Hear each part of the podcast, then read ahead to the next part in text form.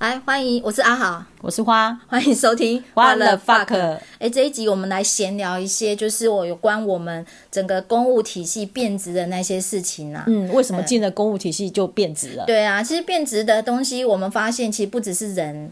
还有事，对，然后还有整个系统运作，对，对，对，对。嗯、那这个很难去有系统去整合，所以我们就当做闲聊方式来聊聊这些事啊。那第首先就开始聊我自己 贴身发生的这个，对你那案例，呃、人人人人，其实我觉得蛮爽的耶。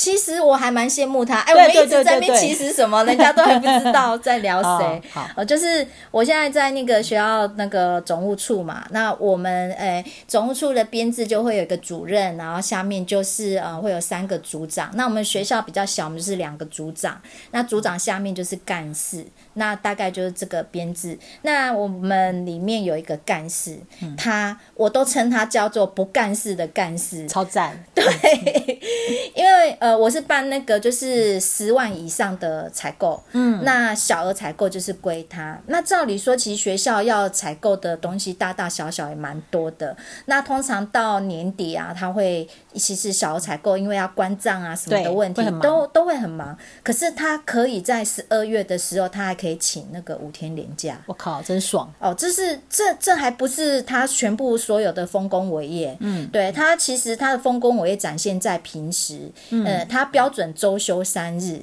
哇，对，他他的概念是怎么样呢？就是他把呃，就是他的考绩放掉，嗯，他不在意甲等这件事，他就立志我要乙等，赞。对，那他 不容易耶。我觉得 立志一生为乙等这件事情，呃，如果他的心智不够坚强，非常人所能啊。对，其实，所以我我其实很羡慕他，可是我完全无法理解他为什么从一个应该一开始也是一个正常人，然后为什么会走到今天这样不可考走中的干事。对对对，不可考。可是我只是讲说他的现况是这样。好，我对这个人没有就是好坏的批评这样子。好，好，对等等等等，在你在进入在。其他的呃议题之前，我先跟你讲，他可能会变成这样的原因，是因为我们现在的考绩制度是百分之七十五的规定。哦，对，我觉得这是一个很大的原因呐，这是大系统的问题嘛。哈，嗯，那我以我所知道的状况，就是说，呃，当今天如果团队里面每一个人都很认真的时候，你没有办法每个打假等，就一定有人要被牺牲。是啊，这时候被牺牲的人，他可能就会觉得。那反正我都是乙等了，嗯、我就爽爽做，我就把假请光光，自暴自弃嘛。对，就自暴自弃。那还有。这这个是最大的可能，就是因为我们那个考绩制度的关系啦。对对，那为什么他可能？可是人家会说，哎，那你明年可能可以轮到那个甲等啊？嗯，哎，那很难讲哦。因为如果说有一些人，像以前我们的机关，有一些人他就会觉得，啊，我是机关首长秘书，我铁定甲等。嗯，好，我做了一些什么样的业务，我铁定甲等。对，他可能就会有一些好像所谓的保障甲等。那要轮到他，也许可能要第三年才会轮到他是甲等。哦，那与其这样。我要 hold 三年，嗯、我不如爽三年。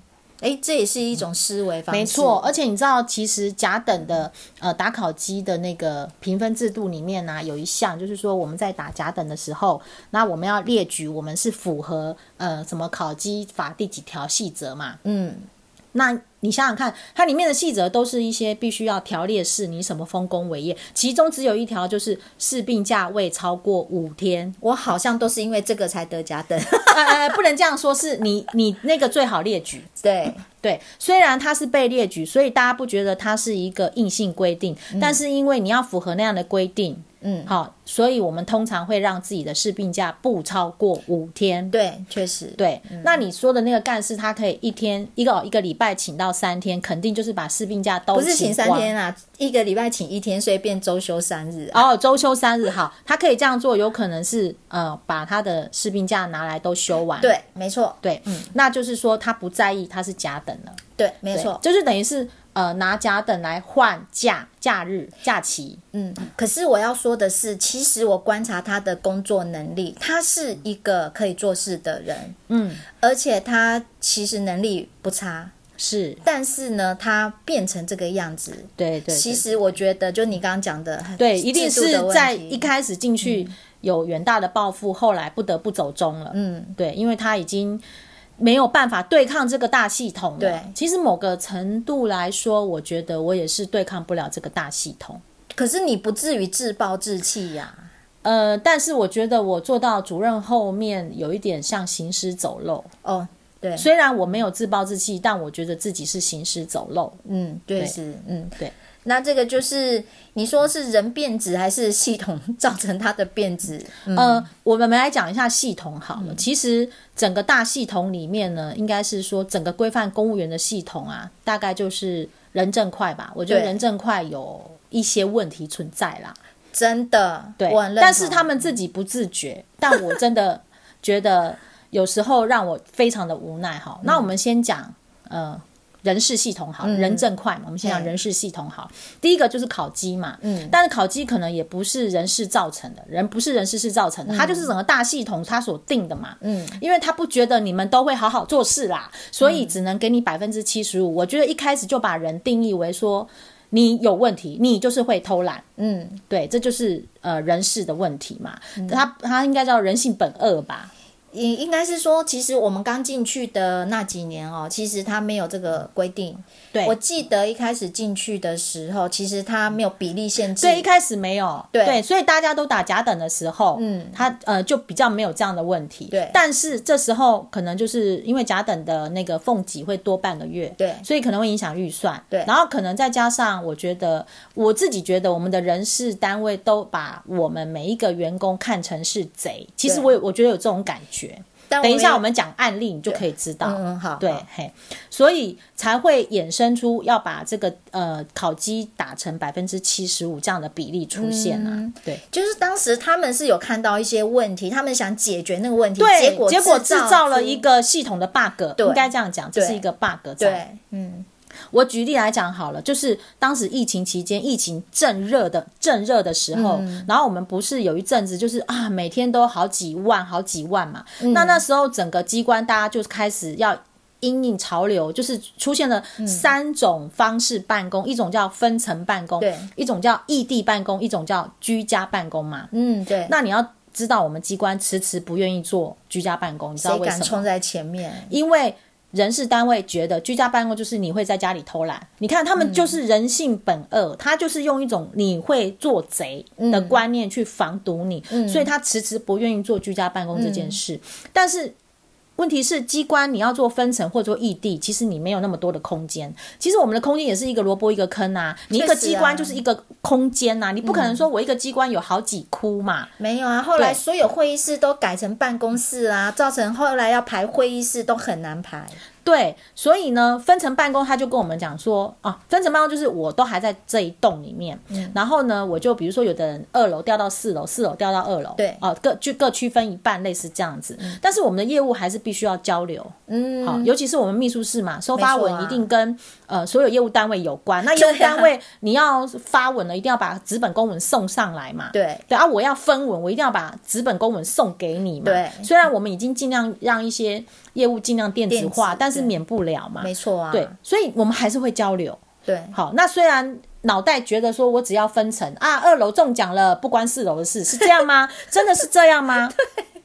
对，那个思维很妙，对，很奇怪。好，那接下来讲到异地办公，那因为我们的我们是府外办公室，这时候呢，就跟我们的一级机关，大家就在说哦，那要不然有一部分人到市府去，有一部分人到我们呃这边的办公室来，这样子一样嘛，分一半嘛，啊。然后你就很好笑的是，问题是我刚刚已经讲了嘛，我们就是要业务交流嘛。对，那他就是想说啊，人分出去一半，那我至少还有一半对，然后那时候就是把呃机关首长跟副首长切一半嘛，对，然后一一半在 A 地，一半在 B 地。对，那请问，哎，B 地的长官看完了公文，要不要给 A 呃机关首长 A D 的长官看？当然要啊。所以公文你纸本还是要交流，要有人去交换嘛。对啊。就很好笑嘛，嗯、那你就想说你啊、呃，你可能在 A D 办公人中奖不关 B D 的事，真的是这样吗？怎么可能？对，所以其实当时的正解只有居家办公，但是因为人事单位一直觉得说你在居家办公你就一定会偷懒，所以他们迟迟不愿意做这件事，嗯、而是一直在分层跟异地打转。嗯、然后更好笑的是，一直都其实我们事实上一直没有做到异地办公，我们最多只做到分层办公，嗯、但是那一段时间我们一天到晚在排位置。嗯，我们没事就在那边瞧这个人的位置，对对，瞧这个位置，然后人事单位天来瞧说这里有没有电脑，那里有没有电话，然后瞧位置啊，这里少一个人，然后谁要坐这里，然后你还要去瞧说，哎，比如说 A D 的长官要来我们 B D 办公，我们要瞧长官位给他，哎，你就知道这种。很细节，很烦，你就一天到晚在搞这种很无聊的事，然后搞半天也没有异地办公啊。嗯，因为我们有，有有，我们有前端有测试过，我还要抱着自己的电话哦，我还要到另外一个地方去，有没有很可笑？对，然后最终我们最终最终我们其实真的很到很热，我们就是分成了大概一两个礼拜，然后最后就直接就用居家办公，嗯、直接进入居家办公。好，那可能大家会觉得说，那居家办公你们难道业务不用交流吗？没有，那时候我们就是凡事。要办公室的就交给办公室的人去处理，嗯、其他人都只能待在家里。嗯，对，最终这才是真的能够阻隔交流了。嗯、其实我们早在那个分层跟异地之前啊，我们那时候记得就是教育局常常要跟很多的学校要开校长会议啊，或是要交流什么事情的时候，其实，在很早那时候，我们都采用线上会议了。对对对，线上会议是没有错，但是你的纸本公文或者要交流的时候。你还是像我们还是得去交换嘛，对，还是一定难免会交流嘛。只是我是说，只是当时大家那个技术都有了，只是对对对，只是心那颗心，嗯、对。对，尤其是人事，因为人事单位一直就会觉得说啊，呃，可能会造成一些人事差勤管理的问题，对，所以他们迟迟不愿意去这么做，是后来逼不得已才这么做的，嗯，对。然后那时候更好笑的是，居家办公他们在演你的时候是要一。呃，一人轮一个礼拜呢，还是一人轮两个礼拜呢，还是一人轮一个月呢？又开始执着了这些事情。然后你要知道，人事单位又很担心说你在家偷懒不做事，然后怎样怎样。所以就我们后来定调就是说，一组一个礼拜这样。呃，哎，就一个礼拜，一个礼拜，一个礼拜，大家这样交换，交换，交换，交换，对，大家才轮流吃糖这样的意思嘛。呃，但是事实上，我觉得居家办公并没有真的比较好。我说实在的，对，但是他们他们就是戴有色眼镜啊，对他们始终戴着有色眼镜在处理这件事情。对啊。对，好，然后我们再讲到说，人在人事系统的大 bug 就是说，呃，因为后来劳基法修改了之后，他、嗯、让劳工的加班费就是有加成嘛，前两个小时一点三三，后两个小时就是第三四小时就是都是一点六六这样子。对，所以呢，在一个机关里面呢，他可能会有一部分是呃正式公务人员，一部分是适用劳基法的人员。没错，这时候他就会叫正式人员来加班，然后不让那些适用劳基法的人来加班。对啊，真的这样真的很奇怪。对，因为我们正式的公务人员，呃，加班费只有一比一。嗯，对，然后就会衍生说，就是一种一国两制的情况。嗯，对。但事实上，我觉得你要公平，大家都是员工，就应该大家一起来。预算没有预算的问题，就是有没有预算的状况去处理嘛。嗯，对。然后再加上劳基法的规定，就是一个礼拜，呃，六日有一个叫休假，一个叫例假。那呃，我记得休假是可以来加班，但例假你不可以叫他来加班的。所以其实劳基法反而保障了劳工比较多。对，但我们公务员，你六日都都来加班都没事。对，其实我真的都不会被罚。我真的很难想象，就是说在同一个在同一家公司里面，对你就是有两种制度的存在。对呀、啊，那这样员工之间的会比较，会比较，啊、怎么会平衡？会比较。嗯、然后呢，再来是，其实我觉得最有趣的是，其实在一个呃。机关里面，当你有两种身份的时候，你会发现那些劳工其实也会看不起正式公务员。他们的看不起是，嗯、我觉得也部分可能是自卑心态啦，嗯、因为他们的薪水没有办法随着像我们正式公务人员随着每一年每一年增加一点点嘛。嗯、然后加上可能他们又是做一些比较底层、基层、更基层的工作，薪水本来就比较少，嗯、所以他们更加的会跟正式公务人员产生一种。呃，所以他们更容易爱计较的原因，他们就更爱计较，还更容易爱计较这样子。嗯、对，所以我会觉得这可能也是造成呃一个机关有一点变质的状态的状态的一种关系。嗯、对，然后再来是，对对对，嘿，然后还有一种就是说，我觉得我们人事单位真的很有趣，就是呃，如就是我们的我们以前的那个机关，他就是说，如果说你出差啊，嗯，你下午出差出去，然后呢，你可能出去开会啊，你到台北市开会好了，那你可能开开开开开到晚上七点多才能回到办公室。嗯、确实有发生过、啊。对对对，有时候会开很久。他、嗯啊、可能开到七点多回来。嗯，请问你这样算不算加班？当然算加班啊。没有，他说不是。他说你必须要先按了下班，再按加班才能算加班。那难不成？等一下，难不成我必须从台北市赶回来机关里面按了下班之后，然后再按加班，再赶回去台北市开会吗？怎么可能？跨得贵哦。对，所以他们就有这种非常奇怪的一些管制手法啦。对啊，那如果这样，我宁愿不要按出差。对、啊，我出去了，然后再回来下班，我就加班了。对啊，对啊，很奇怪吧？对啊。对，然后当时呢，早期那个加班费的计算方式是以整点一个小时，嗯，才算加班费嘛。嗯，就是你只有几分那个都不算嘛。对，差一分、差一秒都不行啊。对，那有一些同，嗯、当然你有这样的政策，那有些同事自然就有对策嘛。是，所以他们的加班时数就会刚刚好一个小时。嗯，比如说我今天六点可以下班，嗯、我。按的卡叫七点，必然的啊。对，那我是不是加班一个小时？是啊。这时候人事单位就会怀疑你加班的正当性。这样也有事？对，那他们不想说，我前面付出了五十几分钟。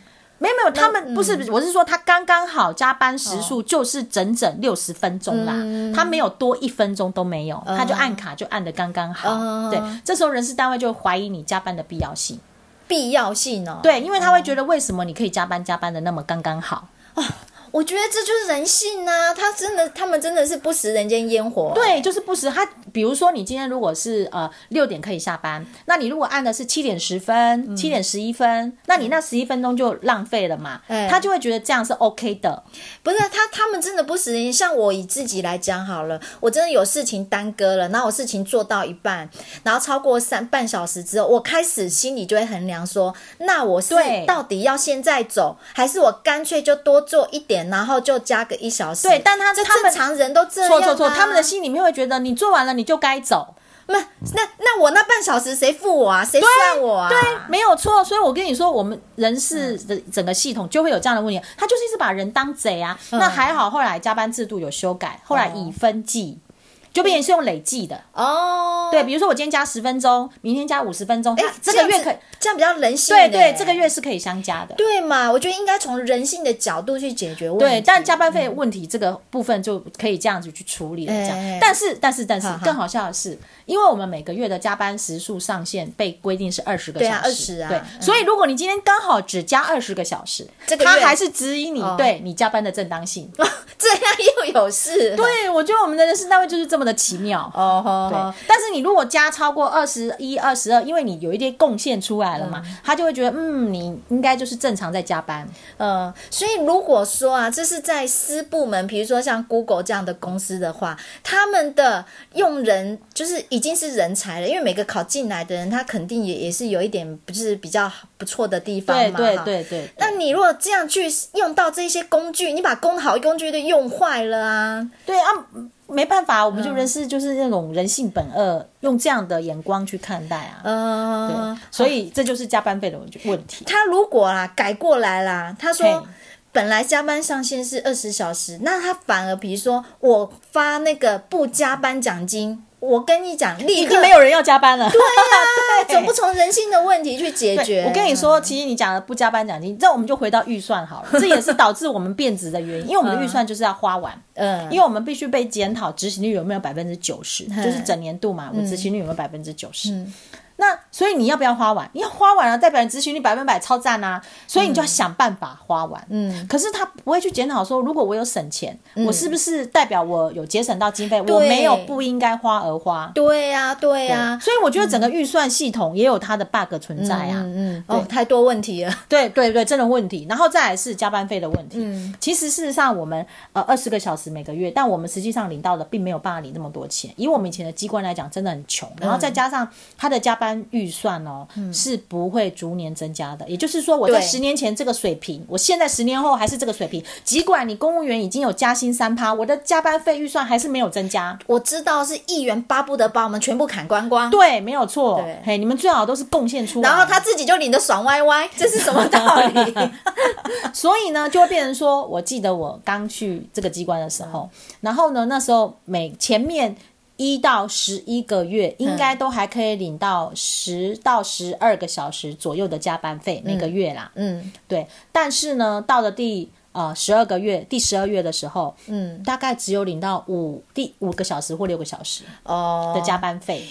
关于这加班费的控管，也是各单位就是就是尽出奇招啦。对对，像我们真的很辛苦。对，像我们的话，就是根据往年都是到十月就没钱，后面就没钱嘛。所以为了让大家感受好一点，所以呢，就是预定了一个打八折的制度，打八折，就是，但是你前面可以领满就对啊。没有，我们是从第一个月就。打八折，对，我们是从第一个月开始，哦、对，然后为了让后面可以领到，还有领，对对对。对。哎，说真的，我觉得这种心态也很妙，就是说，嗯、其实你你领的总数是一样的，对，但是他把你平均在每个月都有钱可以拿，你就会感受好好一点，对。但是你领到的还是那个一比一啊，这也是人性问题、啊，对啊，因为你就没拿到，你就觉得没送啊，所以你说这不走中很难吧？对啊，确实，因为在那么多不一样呃系统的 bug 底下，你为了让自己好过，嗯、你就只好想办法想一些走中的方式，对对对，你才会觉得啊、哦、平衡一点点。嗯、呃，那人在里面不走中就更难了。嗯、好，嗯、那我们再讲看看，那会计系统有什么走中的？好。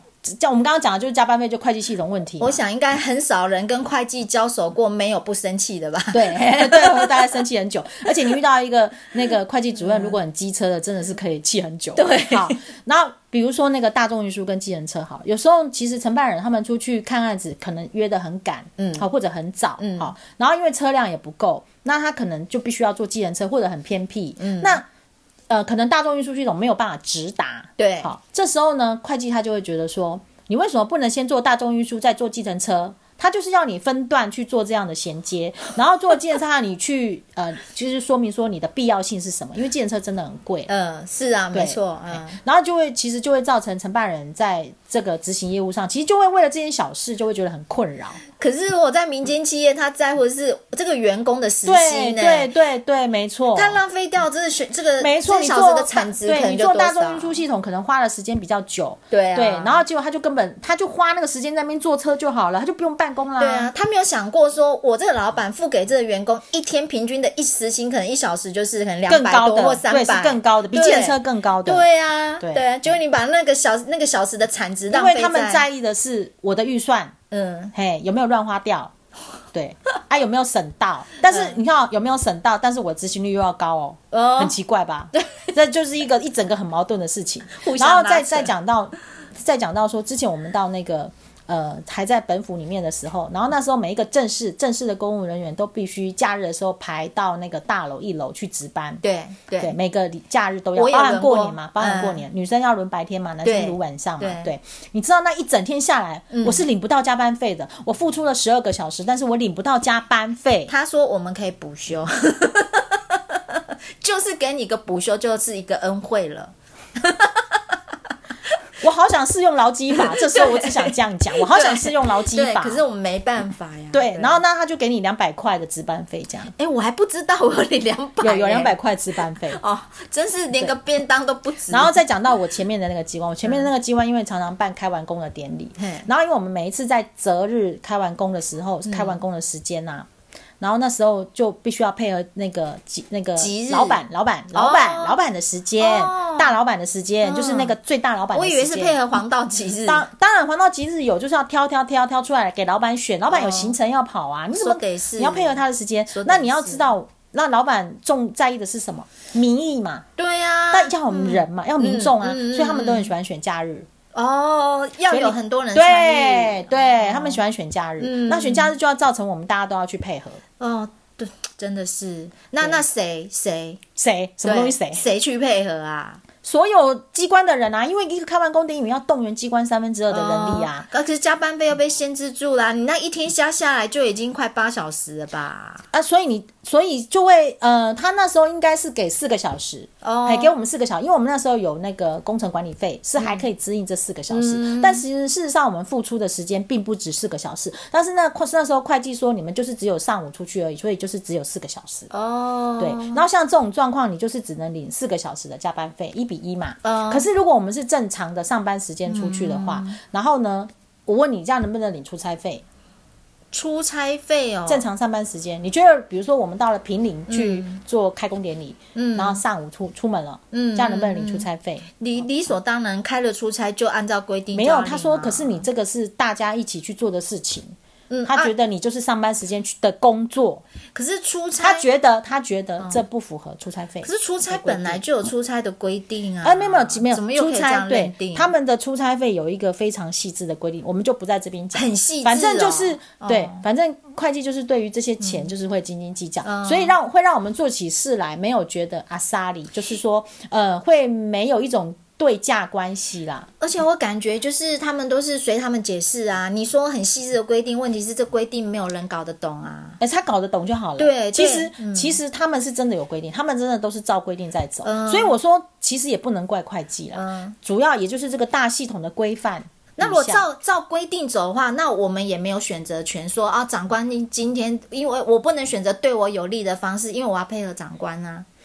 还配合这个业务的推动啊！是啊，是啊，没错、啊。如果照他们的逻辑，我也可以考量我的权益的话，我可以不要选择在假日或者在什么平日去出差。没有办法，不好意思啊，对，对，没有办法。对啊，这就不是他们的考量的点。对，但当然这一定不是他们考量的点啊。可是，可是当当当很多承办如果他被这个一些事情被否定，他的权益被否定掉的时候，他可能有些。点就过不去，对，所以我们就会开始寻找一些、嗯、呃对自己有利的方式，嗯，然后来平衡自己的内心呢、啊。哦，平衡自己然后这时候就是变质了，呃，哎、欸，我就开始会不知不觉当中。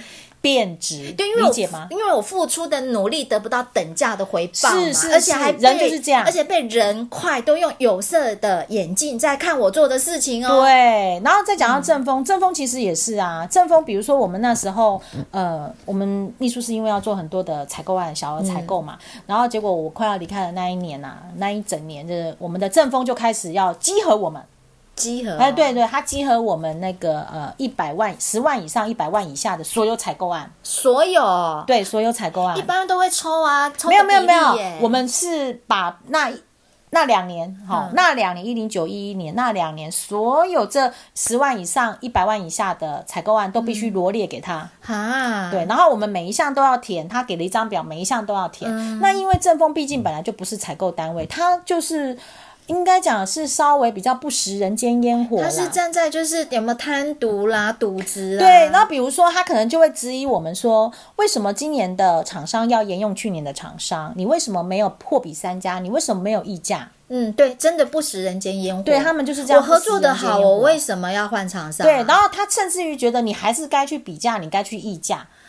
采购法没有规定我一定得这样啊，但是他就是会去质疑，他就要罗列，他就会写出来，所以我每一项又必须再写一次，所以很奇怪，我还在已经在符合采购法的架构规定下做事，我还要证明我是清白的，我没有罪，对对对对对对，那他总不去证明他没有，他家里没有小三还是什么鬼啊？真是莫名其妙。所以我会觉得说，就是在这些呃人证快的整个大系统的架构底下，嗯。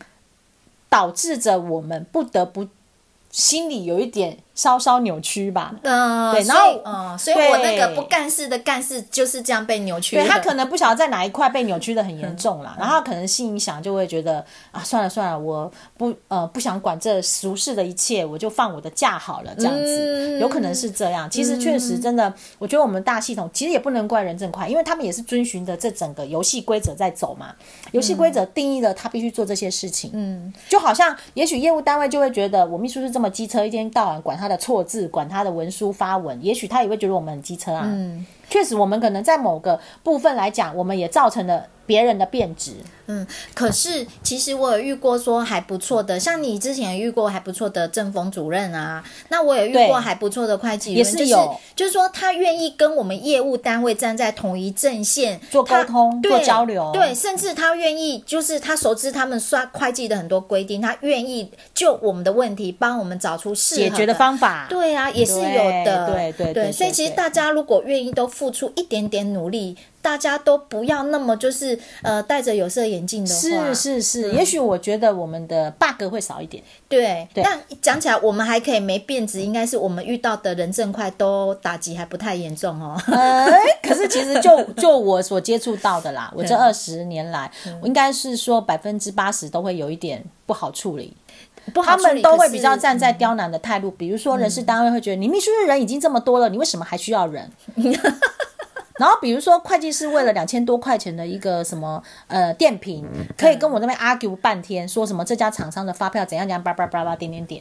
但是我常常会觉得说奇怪了，你们不是人事会计一条边吗？嗯，为什么你们的做法都会跟其他的会计不一样？哎，确实哎，很妙吧？对，就好像他们对不一样，他们就有不同的见解。可他明明一条边哦。对对对对。那你们照理说不是应该一个工厂出来的，应该就是要一致的做法跟应对嘛？但其实个体差异很大。对，太奇怪了。所以我所以面对不同的人证块，我只好做不同的走钟啊。好，那我再举例，以人为举例来讲好了，嗯、因为我们整个大系统真的有很多不得不 bug 的地方，比如说一个机关里面，它对于原住民跟身障要有一定比例的禁用人员。对对对，然后如果你没有禁用足的话，就会被罚钱嘛？是罚钱哦。对，我记得是罚钱。哦，对。然后人事单位他就要想办法，要能够符合这些比例嘛。对。然后我就记得说，呃，当时我们有禁用一个，他好像有癫痫症，那因为他的癫痫应该已经属于重大疾病，所以他算是属于身障人员了。嗯，对，要把他禁用进来做指代，要符合那个比例这样。嗯、对，然后这个人他可能也知道说自己有这样的优势存在吧，嗯，对，然后所以他可能就是会，呃，动不动就是一副好像我癫痫快要发作这样子，所以所以那那那这样市场上变成有升降，我我不是说歧视他们，但只是说法这个政策逼的说他们变成是市场上的炙手可热的那个，对，就是他是去我们去符合那个比例使用的人员名额，嗯、而且。我们人事单位还会一直跟我们讲说，呃，尽量不要就是说让他不适任要离开啦，因为要符合比例嘛，因为他不见了，我们还是得找一个身障进来，嗯、而且身障有很多种，有一种是看不到的身障，看不见的身障、嗯，我知道，那你是智障、啊，对你用了看不见的身障，你更不能做什么事了，嗯，对他就会觉得说这样的身障至少他还能平常能做事，他只是偶尔癫痫发作而已，嗯、算是属于身障界的爱马仕。好笑，理解吗？就是比较相对好用的。嗯，对。结果我们那个身障人员，他可能自视自己有这样的状况，嗯，然后他这个在工作上面实在是真的，嗯呃差强人意，甚至于以让我觉得说，我觉得这种人真的有点不太堪用的状况。嗯，所以后来我就只好把他调去更简单的工作，就去去做交换公文，就这样。嗯，就送一送公文。对，那我记得他那时候好像是三职等的。呃，领三十整的那个月雇薪水，好。然后你知道我把他调过去这样的轻松的工作之后呢，他的妈妈还打电话来感谢我，嗯，感谢我说啊，感谢我体谅他儿子这样的状况，然后让儿子做这么轻松的工作。嗯，我当时心里面觉得，我觉得就是说，呃，到底是怎么样的环境状况之下，让一个人的呃心理状况，包含他妈妈，都已经觉得说这样，呃，是。一种正常的状态，嗯、做轻松的工作叫做正常。嗯，对。但是其实我们已经在帮他做，以因为他是直代嘛，嗯，要辞退他而做准备了。嗯，因为他越做越不重要的工作，就容越容易被替代。是啊，是啊。所以在那个直代到期了，我们就请他离开了。哦，那你们这样，你怎么再找升账的？就另外再那个就是人事单位去想办法了。哦，因为真的不适任了。嗯，那我是说这样子的状况，就是这整个系统嘛，就是会让我们的、嗯、呃。是这个这个公务员的制度，不得不产生很多的 bug，造成某些人就会产生很奇怪的状况。对，然后还对，还包括我前面有一个机关，他是正式人员，然后呢，他呃他自己一直说他老婆是法官，所以他对法很懂。嗯，然后他就怕这种人。对，尤其对法很懂的，他就一直呃很会善用自己的权利。他把所有的士兵家都请了，而且他拿得出证明。嗯，他拿得出自己好像有一些什么样的状况的证明，反正就是可以请这么多天的假，然后。呃，你如果要打他丙等，你要找到一些他的把柄嘛，对对对，明证。但所以他理由要充分，对理由要非常的充分。反正他就是会反击你，你就是他最多就是拿到乙等啊。很怕这种人。对，然后他就是反正也就是闲闲没事做，然后就是去念他的硕士啊，嘿，他又可以拿到公价。我觉得这种人也真是之厉害的。嗯，然后你也只能让他在不同的机关之间游走而已。嗯，拿他一点办法也没有。对，真的拿他一点办法也没有。这就是我们整个大环境的 bug 了。可是其实像这样的。状况在私人机关，我们可能就是真的把它 fire 掉。对，我们不会，它没有什么保障嘛，就是真的把它 fire 掉。对啊，所以说到后来，其实虽然前面我们谈到说考绩有百分之七十五限制，但是其实我们的人事禁用制度跟我们的考评制度，其实真的是一个蛮大的问题。对对，它没有很好的那个就是退场机制啊。是啊，对。那再讲到一个、嗯、另外一个 bug，就是说，呃，前不久啊。就是我以前还在职的一个同事，他遇到的，嗯、他们禁用了一个呃职务代理人，哦，然后那个人一进来大概做了半年，他就要辞职，他自己要辞职的，哦，然后他要辞职的时候呢，他要把他的事病假都请完。他就直接跟他的主管讲了，因为我要我什么时候要辞职，然后我要把我的事假跟病假都请。可是只有半年资历，他有什么事病假？那个没有比例问题吗？哎、欸，跟休假好像有，我不是很确定。嗯、但但是他就是还是有事病假在。哦，他也是要用，他要把他的事病假请完。哦、那因为在公部门请事假病假是不扣薪水的，对。